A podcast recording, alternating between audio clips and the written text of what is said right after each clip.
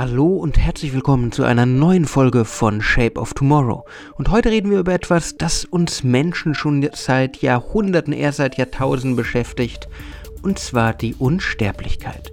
Schon immer haben wir Menschen davon geträumt, unsterblich zu sein, sei es in der alten griechischen Mythologie, sei es bei den Ägyptern. Nach unserem Tod soll es weitergehen. Ich möchte jetzt allerdings nicht in irgendwelche religiösen oder philosophischen Abgründe abtauchen, sondern ich möchte heute mit euch in dieser Folge über eine andere Art der Unsterblichkeit reden, und zwar der digitalen Unsterblichkeit. Shape of Tomorrow. Der Podcast rund um Innovation, Trends und die Zukunft.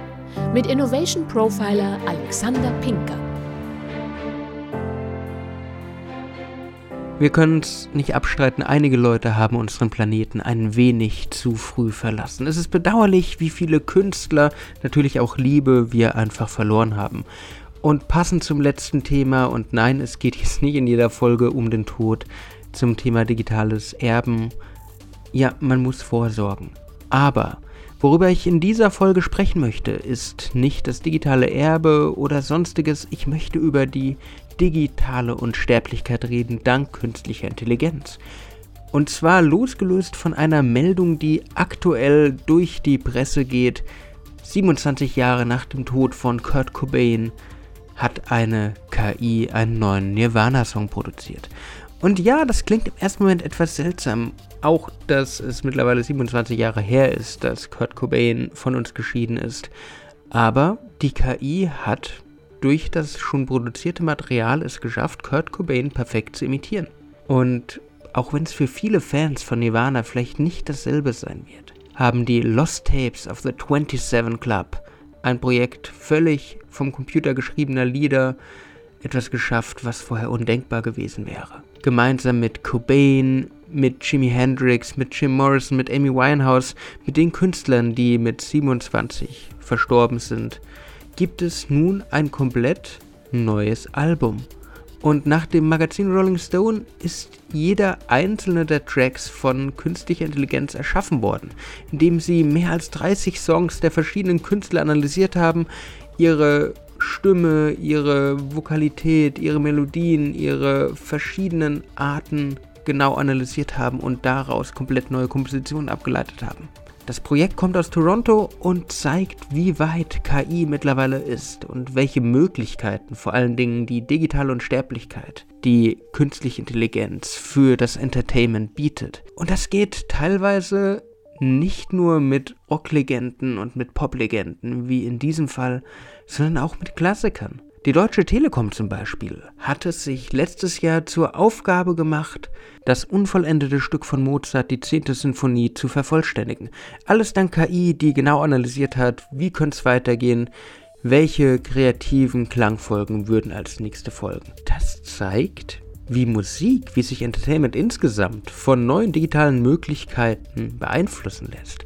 Das zeigt, welche Möglichkeiten mittlerweile auch in der KI vorhanden sind.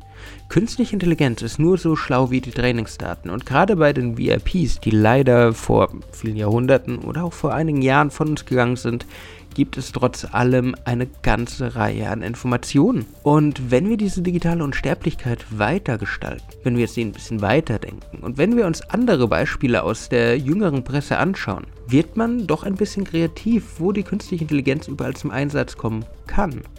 Ob das jetzt ethisch korrekt ist oder nicht, ist bei Technologien immer zu hinterfragen. Aber ein Beispiel kommt von einer der wahrscheinlich am längsten laufenden Cartoonserien überhaupt, von den Simpsons. Seit über 30 Jahren gibt es die Sendung von Homer, Bart, Marge und Lisa mittlerweile. Und es ist einfach so, dass die Synchronsprecher auch nicht für immer leben können, auch älter werden und teilweise bedauerlicherweise auch von uns gehen. So auch bei der Stimme von Edna Krabappel, wo Marcia Wallace im Jahr 2013 im Folge einer Lungenentzündung verstarb. In der Serie folgte auch der Serientod. Aber um nochmal die Schauspielerin, die dann relativ schnell rausgeschrieben wurde, zu ehren, um der Stimme, die seit 30 Jahren fast immer vorhanden war, nochmal einen letzten Auftritt zu geben, haben die Produzenten der Simpsons eine künstliche Intelligenz genutzt um die ganzen gesprochenen Sätze von Marcia Wallace noch einmal durchzuanalysieren und eine letzte Folge der Simpsons zu liefern, in der die Stimme von Edna Krabappel nochmal im klassischen Stil auftrat. Das gibt natürlich so einige Fragen. Zum Beispiel könnte sich Fox nun einfach oder Disney mittlerweile das Geld für die Synchronsprecher einfach sparen? Ist das eine Alternative, um Serien wie die Simpsons auch weit über die Lebensdauer der Synchronsprecher hinaus tragen zu lassen, weiter existieren zu lassen, ohne ein Recasting zu machen oder einen Charakter rauszuschreiben? KI-Stimmen klingen täuschend echt. Aber was man trotz allem immer mitbekommt, ist, dass sie etwas emotionslos sind. Das bekommt man auch sehr deutlich bei den Deepfakes zu spüren. Deepfakes sind ein weiteres Beispiel, was der digitalen Unsterblichkeit zuträglich wird. Für die, die es nicht kennen, zweifelhafte Berühmtheit natürlich aus der Pornografie erhalten. Aber mittlerweile finden Deepfakes auch in Parodievideos und auch in sehr kreativen anderen Anwendungen Einsatz. Und ein Beispiel findet man bei einem alten, bekannten Künstler, einem spanischen Maler, den doch die meisten von euch, liebe Hörer und Hörer, kennen. Schließlich einer der bekanntesten Maler des 20. Jahrhunderts, Salvador Dali.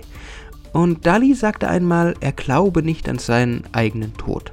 Und passend dazu gibt es nun im Salvador Dali Museum eine Anwendung, die auch nicht an seinen eigenen Tod glaubt. Mittels Deepfake künstliche Intelligenz, der Analyse von hunderten Stunden von Interviews und Gesprächen, wurde Dali wieder zum digitalen Leben erweckt. Man findet im Dali-Museum ein Kiosk und wenn man daran klingelt, kommt Salvatore Dali persönlich zu einem, begrüßt einen mit dem bekannten Dialekt, den man von ihm aus Interviews kennt, mit der bekannten Mimik, der ausgefallenen Gestik und spricht mit den Museumsbesuchern. Dabei ist er sowas wie eine etwas größere Version von Alexa. Er kann auch auf aktuelle Geschehnisse reagieren, er redet über das aktuelle Wetter und wenn es gewünscht ist, macht er sogar ein Selfie mit den Besuchern des Museums. Das alles auch dank künstlicher Intelligenz und dank einem Einsatz der digitalen Unsterblichkeit. Wenn man sich jetzt all die Beispiele anhört, Cobain, Edna Krabappel, Salvador Dali, kommt man doch ein bisschen ins Grübeln. Ist das richtig? Oder sollte man Leuten tatsächlich die Ruhe lassen und das Andenken? Sollten wir VIPs wieder zum Leben erwecken, zu unserem Entertainment? Oder ist es fragwürdig? Und wo fängt's an und wo hört's auf? Ist vielleicht die künstliche Intelligenz auch etwas für die Trauerbewältigung? Können wir Verstorbene so immer bei uns behalten? Oder sind wir damit ganz schnell in einer Folge der Hitserie Black Mirror, wo Realität Fiktion, Grauen und Hilfe zusammenwachsen. Bei Technologien ist es immer sehr wichtig, beide Seiten der Medaille zu kennen und sich diese immer bewusst zu machen. Nicht alles ist positiv, nicht alles ist negativ, aber lohnt sich der Mehrwert, den ich erreichen kann, wirklich? Oder ist es einfach nur ein Wunschtraum, der vielleicht nie wahr werden sollte? Das war's mit der Folge für diese Woche von Shape of Tomorrow. Ich hoffe, ich konnte euch wieder ein bisschen etwas mitgeben, konnte euch inspirieren, konnte euch einen Einblick in einen etwas anderen Bereich der Digitalisierung geben. Wenn euch die Folge gefallen hat, würde ich mich freuen, wenn ihr sie liked, wenn ihr mir folgt, wenn ihr mir auf Spotify, iTunes, Google Podcasts, wie sie alle heißen, einfach ein Like oder einen Kommentar da lasst. Sonst hören wir uns nächste Woche wieder und ich wünsche euch eine wunderbare Restwoche. Bis bald. Shape of Tomorrow. Der Podcast rund um Innovation, Trends und die Zukunft. Mit Innovation Profiler Alexander Pinker.